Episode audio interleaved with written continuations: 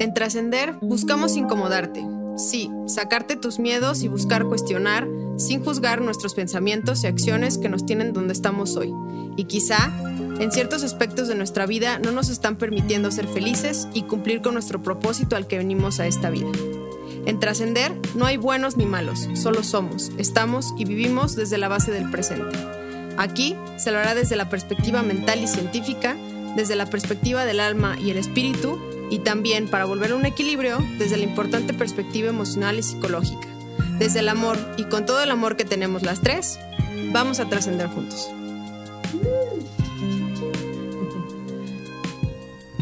Bienvenidas y bienvenidos al nuevo capítulo de su podcast favorito, Trascender. El día de hoy tenemos el tema Trascendiendo los Límites y estoy muy contenta porque tenemos dos invitados.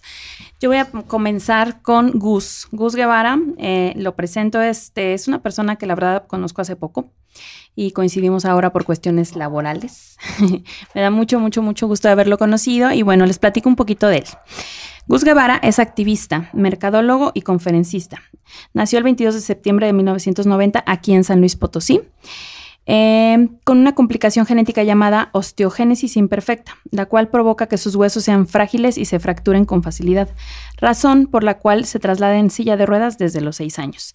Se dedica a la promoción de la no discriminación e inclusión de todas las personas, con énfasis en las personas con discapacidad y la población LGBTTI+.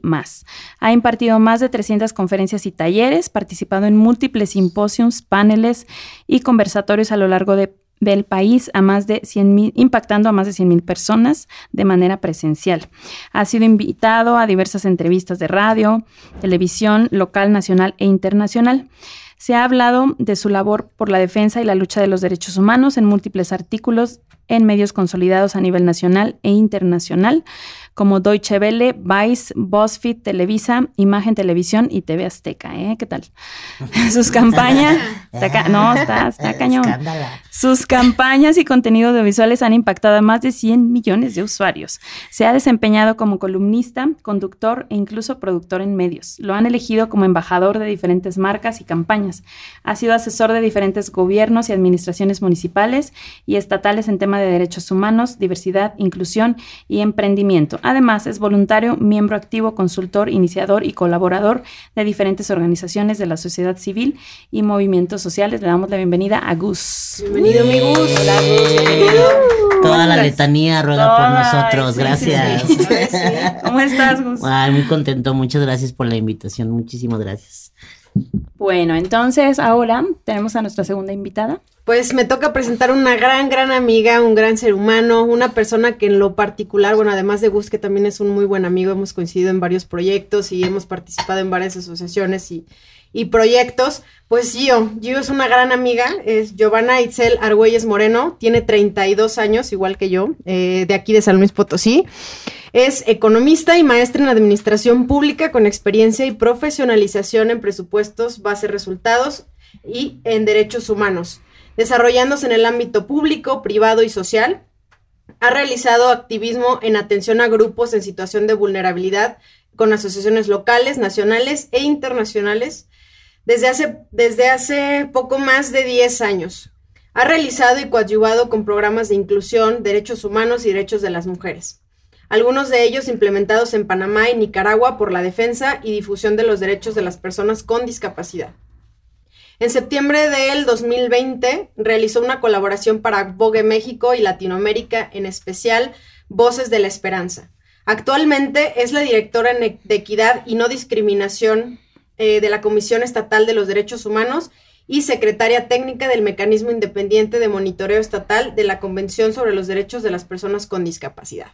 En lo personal, una persona con grandes capacidades, eh, una, una, voz de las mujeres y una voz de las personas con discapacidad. La quiero mucho, una gran activista, mi Gio. Bienvenida a tu podcast. ¡Bravo! ¡Yay! ¿Dónde estás? Se fue. Qué bonita presentación, oigan. Muchísimas gracias. Gracias por invitarme, chicas. Un besote. y con Gus, bueno, con todo su currículum, ahora sí que quedé. claro.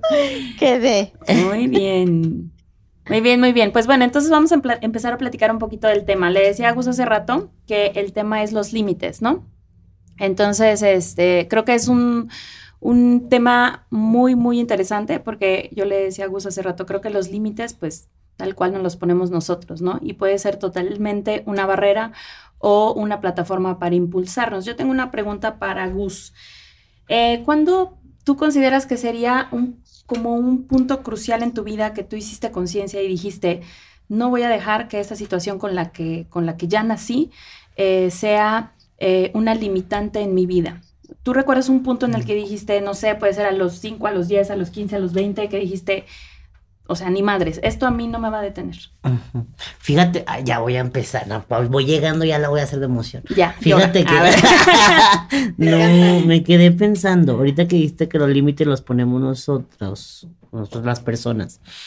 No estoy tan seguro. ¿Quién será? Ajá, no estoy tan seguro. Ahorita me quedé pues, pensando.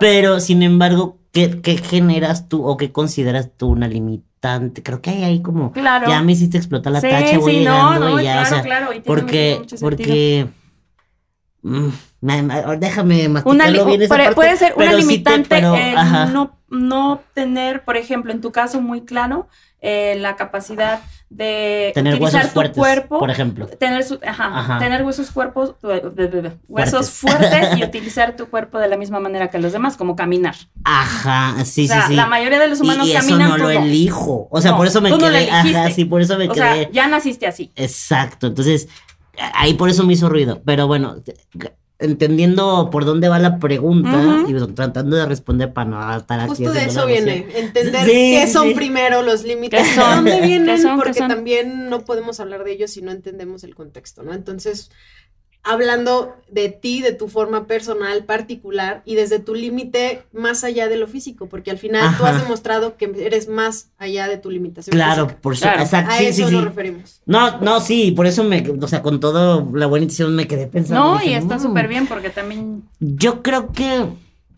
a los 12 años, bien, bien morrito, yo me acuerdo mucho que, sabe, yo desde muy niño, eh, yo siempre le llamo, y creo que a Gio le pasó, a Gio no me va a dejar mentir, porque una vez lo platicamos. Eh, como que nosotros vivimos unas infancias, bueno, yo voy a hablar por mí, ya que yo hablo por mí. Yo viví una infancia como con mucho dolor físico y, y, con muchas, yo le llamo pausas, o sea, como que tu vida se detenía y veías la vida del resto de tu familia seguir, porque todos iban, venían, entraban, salían, tenían una vida y pues tú te quedabas ahí varado, porque literal era estar varado por semanas o meses. Y yo creo que eso a mí me ayudó a, autoconocerme mucho, mm. porque desde muy niño, pues no lo hacía consciente, pero yo siento que me autoconocía muy cañón, o sea, era entender mi realidad, el rol que jugaba, así siendo un niño de 8 años, loco también, pero bueno. Y, y como a los 12, yo ya tenía muy claro como el futuro, o sea, yo desde los 12 yo decía, a ver, Gustavo, tú nunca te vas a dejar de romper, pero tus papás se van a morir, seguro, posiblemente se mueran antes que tú, ¿no? Así, así, así me lo planteé, ¿no? Y, y entonces tú necesitas, tus hermanos, pues son tus hermanos y van a tener su vida así como la hacen ahorita, que tú te quedas en pausa y ellos así les hacen su vida, porque es su vida.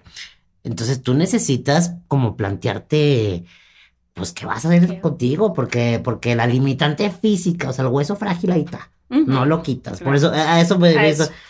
Eh, y ahí fue cuando yo decidí, mis papás, mi mamá, mi mamá sobre todo, estaba como muy enfocada en rehabilitarme, o sea, en esta opción de mm.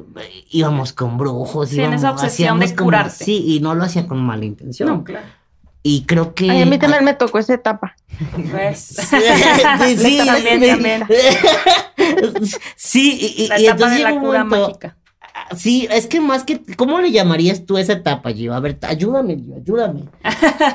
Yo creo, mira, o, quieres terminar de cerrar la idea, pero bueno. Ah, bueno, la cierro y te toca, sí, sí, sí, para, no, para no de ahí mm, llegó, cerramos la, esta idea de, bueno, no, no cerramos eh, entendí como que estaba muy obsesionada en esa parte, lo entiendo, porque era su forma de, pues, de que demostrar su amor, de, de, de ayudar, de, de, ver lo mejor que pudiera para sus hijos, porque pues es, creo que es algo muy natural y muy genuino. y no con mala intención, pero, pero llegó un momento en que ya era como, yo les dije, ya déjenme en paz. O sea, porque estaban bien obsesionados y les dije, a ver, supérenlo, el que se rompe soy yo. Y sobre, y así literal, o sea, de verdad, a los 12 años les dije, y sobre mi cuerpo decido yo. No me vuelven a hacer una cirugía sin que yo no lo permita. Porque me la hicieron. Ahí te empoderas. Ah, perrísima. O sea, de verdad. O sea, mi cuerpo, mi instrumento y claro. no, y es que de verdad, o sea, yo sí les dije, no, me porque, porque deciden sobre mi cuerpo, ustedes les duele, ustedes se rompen, ustedes sienten los madrazos, no, entonces dejen, y, pero yo no, ahorita de verdad, no entiendo cómo un morrito de 12 años les dijo eso. Neta, te lo juro que no sé qué me pasaba en la vida. Entonces, pero creo que ese fue el primer momento, porque yo entendí abracé mi, mi condición física y entonces le dije, vamos a enfocarnos en otra cosa. O sea, lo físico ahí está ya roto, quebrado, parchado, ya está ahí. Vamos a enfocarnos en otra cosa y entonces ahí fue cuando yo también me enfoqué en mi cabeza y en mi intelecto y en mi espiritualidad. Ok, le diste más peso a todo eso que sí tienes, no a lo que no. Ajá, o sea. Porque no estaba roto todavía. Exacto, ah, claro, todavía era todavía. Muy bien, no sé, este. Mi Gio, ¿quisieras apoyarnos tú a, complementar esta parte con tu experiencia y tu perspectiva? Sí, bueno, pues yo no dije, pero bueno, yo soy persona con discapacidad motriz y soy usuaria de silla de ruedas. ¿Verdad? Yo, yo, no, yo no me presenté con, con esos términos, pero eh, sí, digamos que soy usuaria y que, bueno, el, mi discapacidad ha sido, o más bien mi diagnóstico eh, médico que es eh, distrofia muscular, homeopatía espinal, bueno, pues es de nacimiento, ¿no? Lo cual, pues yo nunca he caminado. Y he sido usuaria de apoyos técnicos como silla de ruedas, etcétera. Y creo que en el tema de discapacidad es eh, sobre todo es un tema que vas por etapas, ¿no? Creo que, cada quien la vive la etapa, en, el tema personal, en el interno, y en el tema del entorno familiar. Y en el entorno familiar creo que es bien natural este tema, lo que decíamos, ¿no? La etapa espiritista o no sé cómo llamarla, o de religión o de, de encontrar un porqué. Inclusive cuando, cuando estudias el tema de derechos humanos, hay un modelo que está regado a, esto, ¿no? Este, este tema, este modelo que sobre todo es como de, la edad media, en el decir, eh, pues las personas con discapacidad eh, no, digamos, cuál es el rol en el tratar de definir el rol de las personas dentro de la sociedad. Es prácticamente por eso que se estudian los modelos, pero ah, en un tema, eso ahora digamos que ya, ya tengo 32, próximos 33, lo sé de, mucho después, pero eso no lo sabes antes. Y creo que es una etapa, creo que las familias y como persona pasas por diferentes etapas y creo que es sumamente humano, ¿no? Claro. Buscar como, como esta etapa de, de, pues, ¿cuál es mi rol dentro del, del mundo? Eh, ¿Cuál es mi rol? Eh, el por qué, el buscar un por qué es muy humano eh, dentro de cualquier sociedad.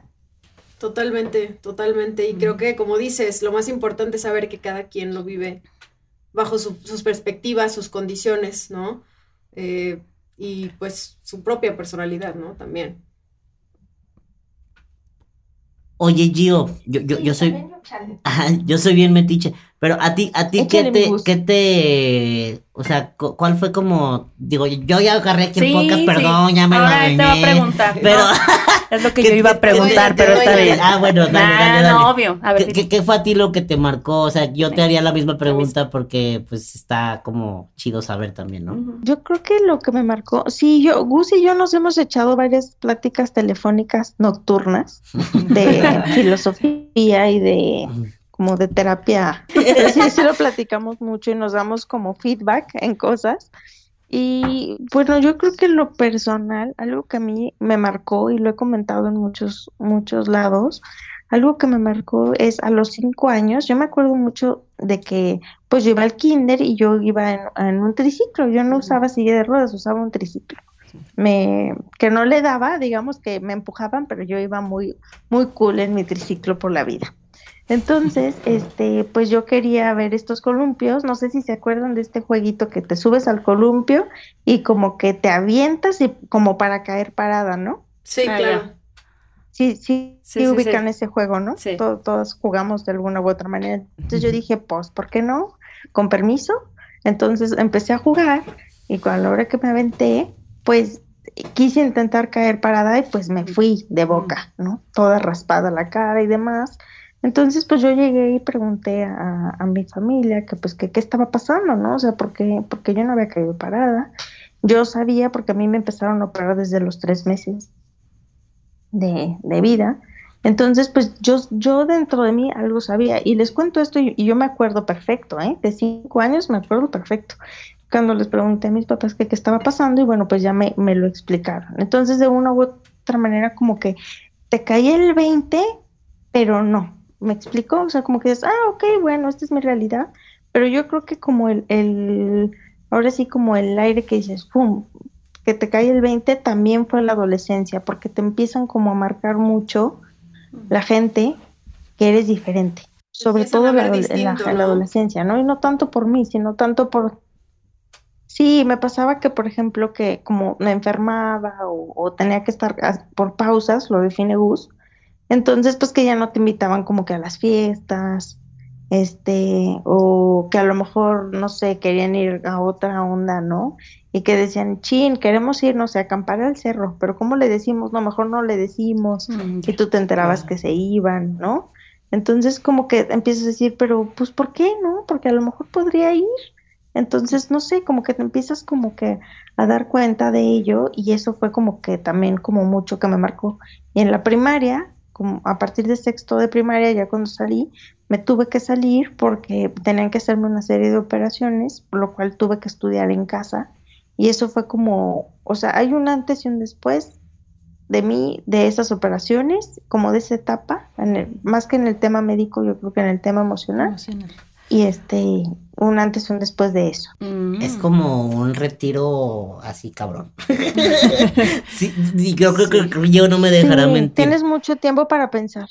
Eh, claro, sí, es como la vida te dice, siéntese señora, así un ratito y piénsele, así muy cañón. y desde muy pequeños, o sea, o sea, que cuando eres niño no tienes, nunca te paras a pensar mil cosas que ustedes sí tuvieron que hacer, ¿no? O sea, como tú dices, me quedaba postrado en una cama o en una silla durante días y días y todo el mundo decía, de niño nunca haces eso, no paras. No. Vas, corres, vienes, no haces conciencia de muchas cosas. Entonces tuvieron de alguna manera que madurar o entender un montón de cosas que la mayoría de los niños de 8, 10, 12 años no les pasa.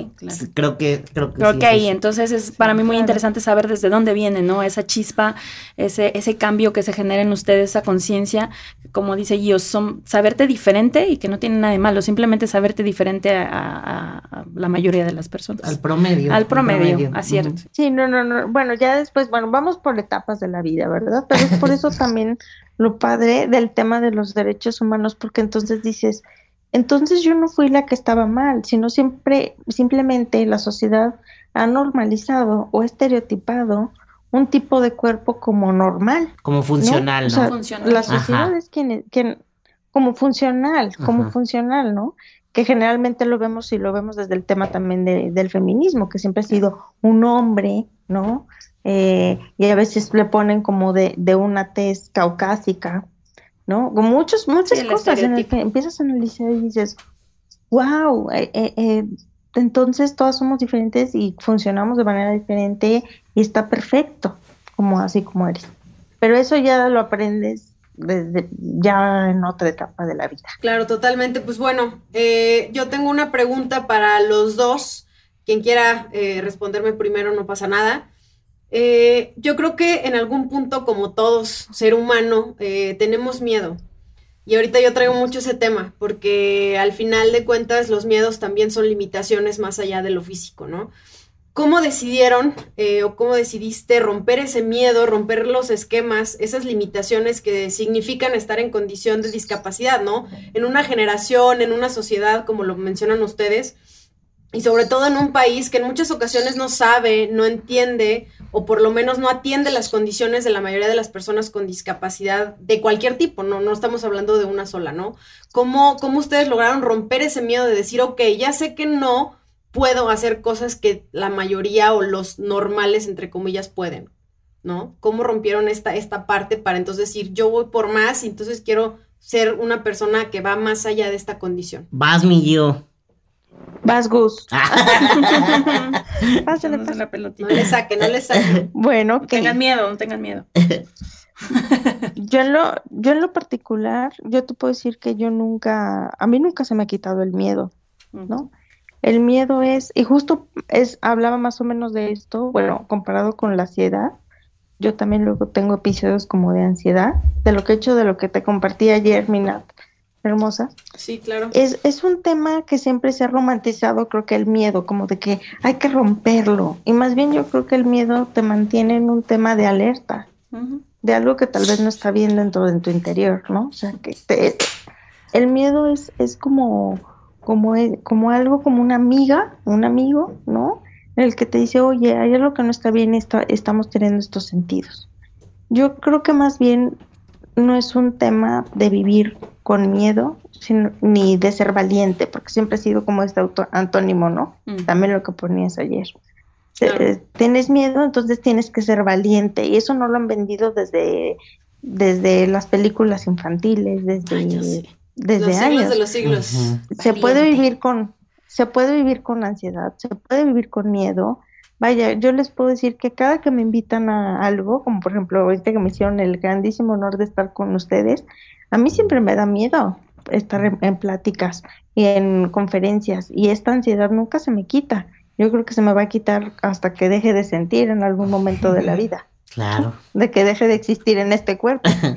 porque es algo con lo que vives, tienes que sentir, tienes que sentir miedos, tienes que sentir tristezas, ¿no? Pero no eres del aspecto romántico, sino desde el aspecto de sentirte que lo reconoces y qué puedes hacer para, para, para tratar este tema, porque el miedo, ya cuando sube a un, tema, por ejemplo, de ansiedad, y es un tema también de salud mental, y lo hemos súper estigmatizado, ¿no? No vivas con miedo, no vivas con esto, no, tenemos que hablar de eso. ¿Sabes qué? Ahorita yo, por ejemplo, traigo un tema de, de aparte de que de, la pandemia, el estar o ver a, a, personas, a mí ahorita me genera mucha ansiedad. Y no me da pena decirlo. Está bien. ¿No? Hay que, hay que, hay que decirlos, hay que hablar con esos temas de los miedos. Claro, hay que, hay que enfrentarlos y, como dice, sentirlos. Abrazarlos. Exacto. Yo, yo creo que a mí, por ejemplo. Sí, tenemos que, tenemos que convivir. Totalmente. Sí, yo sí estoy como muy de, de esa postura. Perdón, perdón, pásale. No, hombre, no, aquí estoy. Del. De, de, que ya como esta, este discurso de vibra positiva, sonríe, tú puedes con todo, qué hueva, o sea, neta, ya este, este discurso a mí no me encanta ya, ya se cayó el micrófono. Qué amargado, qué amargado. Por, andar con, ¿ves? la vibra positiva es lo porque, que ocasiona Es porque no estás vibrando alto, por eso se cayó el micrófono. No, no, no, no, no. Es que, o sea, voy, voy, por eso se cayó el micrófono. ¿Ves? ¿Ves cómo mis vibras revienta todo aquí? no, no, no. No, pero sí te entiendo. Sí está mal, o sea, está bien estar mal, o sea, está bien tener miedo, está bien, este, que no puedas, está, bien, no siempre estar feliz, está bien chillar, o sea, siente más cosas, no, no todo tiene que ser como, como rosa, no todo tiene que ser perfecto, no, no pretendas ser, qué flojera. Creo que tiene, y, yo aquí con mis mil cervezas, aquí qué oso. Entonces, gracias. Eh, mm, eh, ay, no digan, bueno, X. Eso se va a editar, eso se va a editar. El punto es que, este, mm, fíjate que yo sí el miedo lo afronto así, o sea, yo sí soy como muy de que, pues hazlo, o sea, tengo un chingo de miedo, pero va, o sea, lo, me aviento porque yo he conquistado miedos afrontándolos. Eh, a mí, a mí eh, hay algo que dicen, bueno, hace muchos años leí que no era lo mismo y que confundimos las fobias con los miedos, ¿no? Que la fobia es algo que existe. O sea, le tengo fobia a las cucarachas y ahorita aparece una y está ahí, la estoy viendo, me, se me puede subir a, la mano y me causa un terror, un pánico. Pero que el miedo es, una, es a una expectativa o a una probabilidad. O sea, de algo que no ha pasado. Es una fantasía. Y que quizá nunca pasa. O sea, es como, a mí me da miedo que un día se me corte un brazo. a lo mejor nunca te van a cortar un brazo. O sea, es una expectativa, algo que podría pasar. Sí, que solo está en tu mente. Eh, eh, entonces, eh, creo que yo sí trato de no dejarme llevar mucho por la expectativa. Mm. Entonces, por eso hay gente que me dice, es que a ti no te da miedo nada. No, me da miedo muchas cosas. Pero pues me aviento, o sea, me dejo ir. Y pues ya. Yo también, yo soy así, con miedo. Muchas cosas que digo, y después reacciono, o sea, a veces digo, ¿por qué hiciste eso, Gustavo? De verdad que sí. O sea, no está, no está bien, ¿verdad? Pero, pero ahí ando. A mí sí, me pasa creo que eso es muy, muy interesante porque yo soy igual de esa cuestión del miedo. O sea, ¿y tú te da miedo? Pues sí, pero es que de todos modos, o sea, aunque me dé miedo. Lo, haces. Pues lo haces. Pues ¿qué tiene? ¿no? Claro, o sea, el, punto, el punto es que eso, ese miedo no se convierta en la energía que maneja tu día a día, que no sea lo que, lo que rija tu vida para, para no seguir adelante. O sea, vienes y vives con ese miedo, con esa sensación, porque al final, como dice Gio, como dices tú, son humanos y, y, no está mal tener miedo porque es, un, es, un, es una emoción humana. El problema del, del miedo es que te paralice y te vuelva dependiente de ese mismo miedo, ¿no? Y luego también, ¿sabes Exacto. qué pasa? y a lo mejor a yo también le ha pasado, como que ya, o sea, no son cosas que nunca ha pasado, o sea, el miedo se convierte en realidad. Entonces, ya no es miedo, ya es como prevención. O es como, ya sé que va a pasar esto, no quiero. O sea, gracias, gracias por participar. Sí, ajá, sí. No, sé si a yo le ha pasado, pero sí, uno se hace más sí, viejo. yo creo que es, es diferente justo lo que platica Gus, lo que platica Nat, es, eso, ¿no? O sea, sí, o sea, yo digo, reconozco, con lo que les decía, reconozco un miedo, pero porque muchas veces eh, hay un discurso, el que decía Gus, ¿no? De, no, el miedo está en tu cabeza, tú puedes, ánimo, venga gente, ¿no? Y cuando dices, pues sí, pues están los miedos y pues, y pues sí me da miedo, ¿no? Pero pues tengo que precisamente tener esta como eh, buscar herramientas, porque es eso, buscar herramientas que te ayuden a manejar tu tema de emocional. Totalmente. Porque al reconocer el miedo también es buscar como estas herramientas eh, emocionales. Sí, totalmente antes yo era así de, sí, tú todo lo puedes, venga, uno va pasando, una y uno va pasando por todas las etapas de la vida, ¿no? Creo que también pasé esa etapa, ¿no? De, sí, tú ah, puedes, eh, ánimo. Qué osos. Venga, ¿no? Y, motivacional, así de, yay. La señora Y el tema es que, es que sí puedes, pero el decir que puedes solamente por decirlo y tenerlo en tu cabeza como un pensamiento positivo no te ayuda en nada. ¿No? No te, no te, no te suma el simplemente decir, sí puedo. O sea, hay que sentirlo, hay que vivirlo y hay que enfrentarlo, porque de eso va, ¿no? Y trabajarlo. Y trabajarlo. o sea, porque, ah, sí, sí puedo estudiar, pero pues estás estudiando él, pero sí puedo, pues sí. Exacto. ni el sí puedo ni el no puedo son, son reales, ¿no? Mientras sigan ahí sin simplemente detenidos en tu cabeza, ¿no? Y es que saben que creo que e, es como un discurso bien diferente, cosa como decir, bueno, sí, los miedos, etcétera, pero el simple hecho ya de, de ser como persona con discapacidad, la gente llegaba, yo me acuerdo que iba al antro y que la gente de, no marches, eres súper valiente por estar aquí. ok, por Ajá. tú así de. Solo y no, no, y espérense, y había gente que llegaba queriéndote contar sus, sus penas y es que si yo fuera tú, de verdad, yo estaría en mi casa llorando. Entonces, ay, amiga, no manches, déjame aquí platicar con mis comadres, que tienes mucho que no la veo y vengo con mis comadres a, a platicar aquí a, a echar la este victimización. Oye, Gio, ¿y tú sí los mandabas a, tú sí los mandabas a la fregada? Yo era bien tonto. Me, me no, noches enteras ahí con gente desconocida. yo tenía.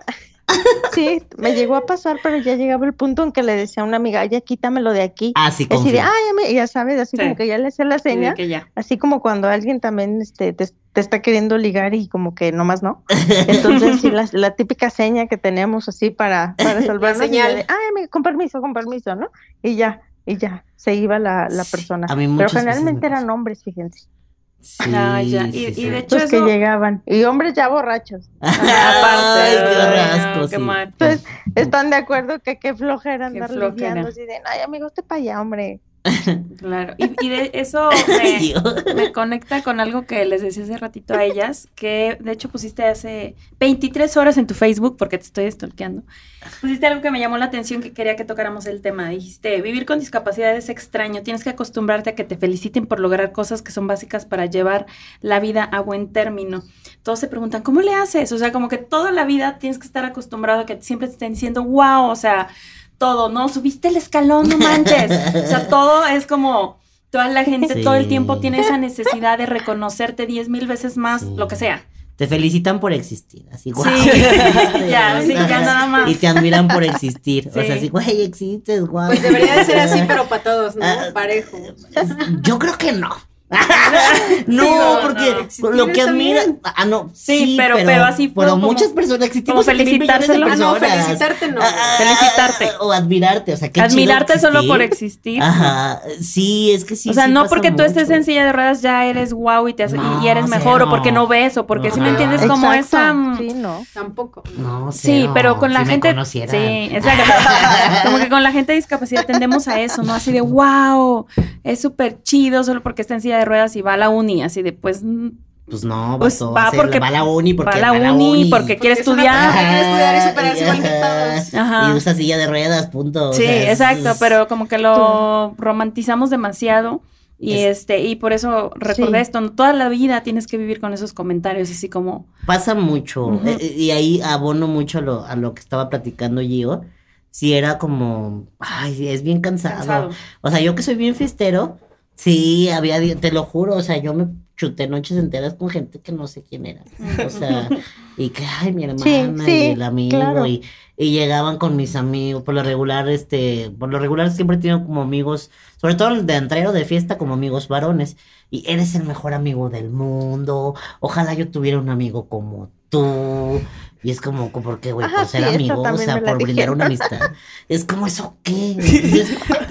y, y, y, tenía unos amigos que no eran muy tolerables y así, literal, volteaban a la gente y lo aventaban así. Había amigos como así, no tan, no tan amables, ¿verdad? Yo era como el amable, pero ya él, él no era tan amable. Y así era muy divertido. Pero llega un momento en que sí cansa. E, esto lo escribió un chico que se llama Daniel. Eh, me me, me llamó mucho la atención porque estaba, sí, sí, porque estaba. Daniel Cruz, Dani él también vio una discapacidad motriz y me llamó mucho la atención porque me gustó cómo lo explicó. Dije, mm, no se me hubiera ocurrido explicarlo tan bonito. Y tiene mucha razón, o sea, es como te felicitan por todo, ¿no? O sea, como, ay, veniste, felicidades, güey, pero, o sea, ay, estudias, felicidades, ay. Trabajas. Eh, a mí me pasó algo muy curioso. Ahorita me acordé.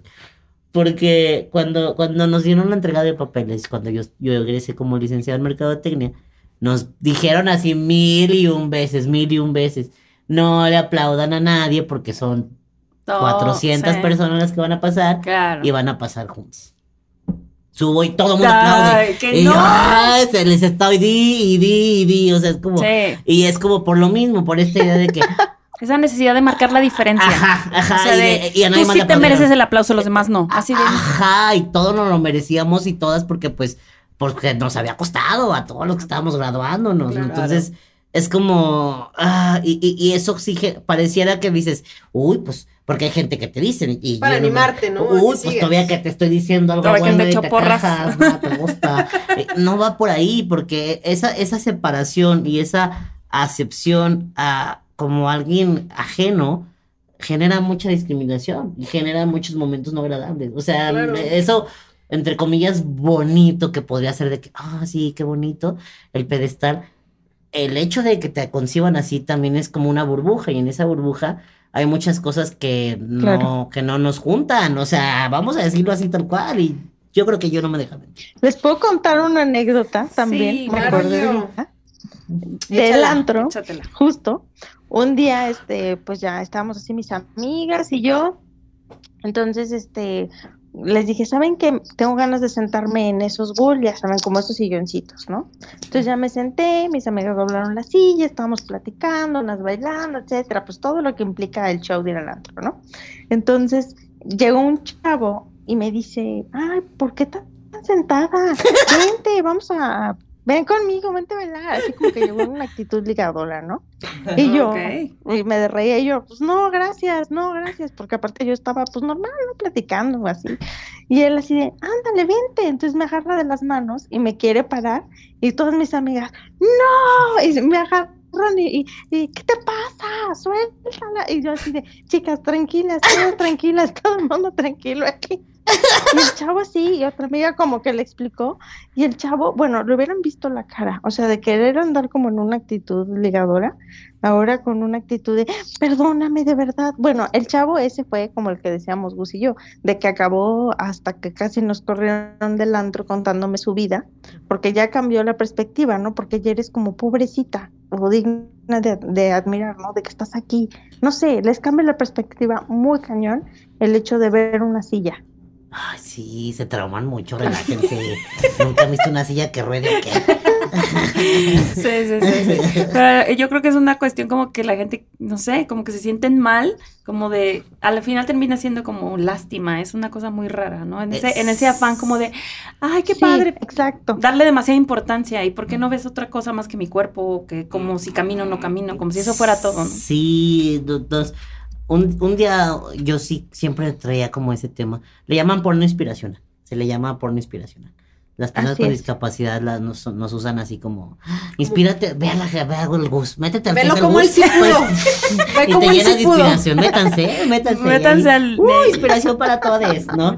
Eh, es como, y, y justamente, y, y luego la gente también se molesta, o sea, si no cumples esa expectativa del güey que inspira, o de la morra que inspira, o sea, güey, porque es que tú antes inspirabas, mijo, usted se inspira solo con verme, no era mi tema, y neta, perdón que lo diga así, pero es que no va por ahí, o sea, no va por ahí, y creo que la admiración se tiene que construir con, con hechos, con acciones, con, logros. Con, con, con logros, pero más que logros también como con, con sentires, o sea, realmente como que te hago sentir y por qué, ¿no? Pero no nada más por decir que porque, ay, está en una silla, uh, mágicamente.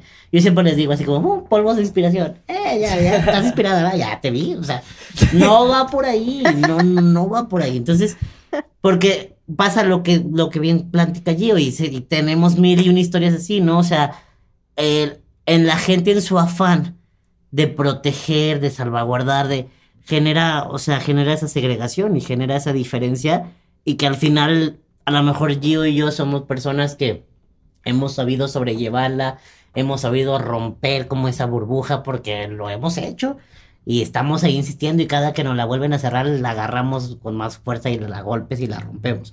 Pero, pero, pero mucha gente no. Y si los que logramos asomar la cabeza, romperla y decir, hey, güey, no hagas eso, no decimos. O sea, ¿sabes? Para cuánta gente la está cerrada, ¿no? Yo creo que es eso. Sí, claro.